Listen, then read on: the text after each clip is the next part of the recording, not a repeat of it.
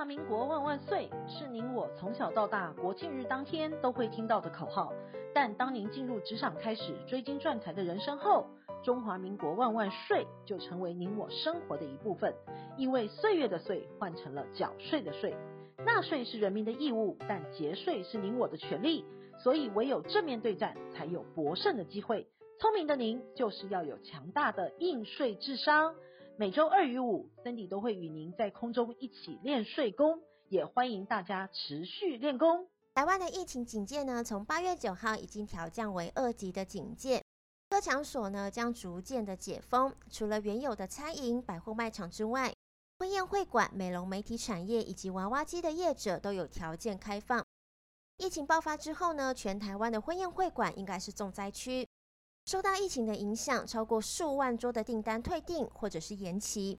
在警戒降级之后呢，对餐饮业的内用规范为室内五十人、室外一百人为上限，而且是要以个人餐为主，桌距之间要有一点五公尺的距离，必须要采梅花座或者是隔板来区隔。若是空间较大，人数超过规定的，需要在三天之前向卫生局透过网络申请报备。但这对于因为疫情升级而让婚礼一延再延的新人们，终于有一点小小的空间可以把婚宴办好办满。谈到婚嫁，就一定要来谈谈大家都听过，但是不知道原来有这么好康的婚嫁赠与免税额的规定。但是我们要先来复习一下，我们一年的赠与免税额是多少呢？是一百万。两百万还是两百五十万呢？答案都不是，是两百二十万，而且是要以赠与人来算哦。就是说，赠与人每年送出的金额最高就是两百二十万。那婚嫁赠与又是什么样的内容呢？依照《遗赠税法》第二十条第一项第七款的规定，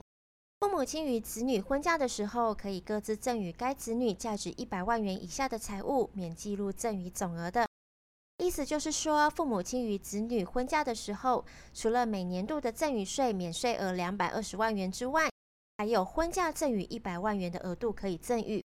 等于父母亲与子女婚嫁当年度可以赠与子女各三百二十万，父母亲的额度加起来就是六百四十万元，都不用课征赠与税哦。再加上跨年度的赠与，父母又可以再赠与两百二十万，合计是四百四十万，再加上前一年度的六百四十万。短短不到一年，父母亲就因为婚嫁赠与就可以送出一千零八十万的大红包。我们举一个小小的例子来说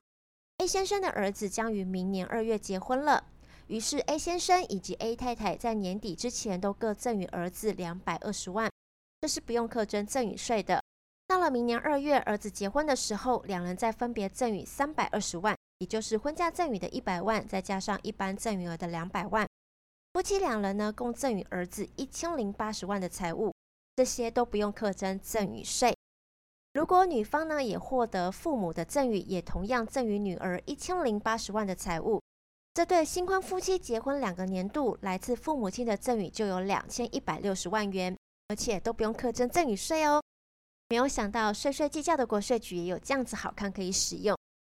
但是送现金、送股票、用婚嫁赠与的额度都不太会有问题。但是如果是父母送房子，该用市价好，还是要用其他的方式来计算呢？这是一个好问题。有土私有财观念根深蒂固，父母亲为了节省子女的负担，赠房诚意十足。但是赠与土地或者是房屋要怎么计算价值呢？依照遗赠税法第十条的规定。以赠与时的公告土地现值以及房屋评定现值的标准来计算的。而一般来说，常见的情况有两种。第一种情况是父母亲直接将名下的房子转赠给新婚的子女，这种情况要用到免税额以及婚嫁赠与有一个小小的提醒。由于免税额以及婚嫁赠与都是用个人名义来计算的。所以呢，要先将房子转二分之一持份，或者是部分持份到父母亲的名下共同赠与，才可以享有两位的免税额以及婚嫁赠与的额度。第二种情况呢，是父母亲出资为子女们购买新房，出资买房的钱如果是直接付款给卖方或者是建商，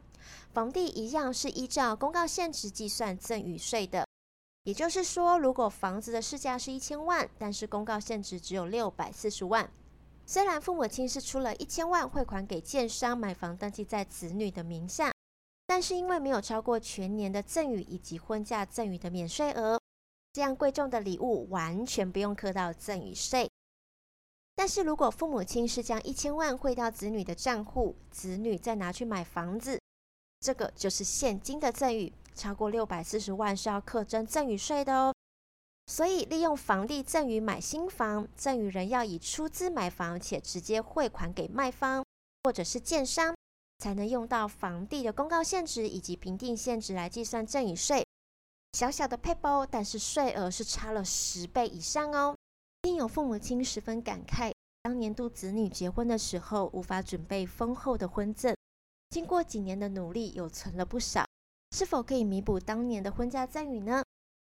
婚嫁赠与的认定标准呢，只有在子女结婚登记前后的六个月。父母亲均可以主张适用子女婚嫁财物的免税额，是不计入赠与总额的。在办理赠与税申报的时候，除了应该附赠与的契约书、赠与人以及受赠人的双方证明文件，还需要减负子女结婚登记的户籍资料，主张合法的节税。所以遗珠之憾，时间过了，就只有当年度的免税额可以运用，无法再追加赠与额度了。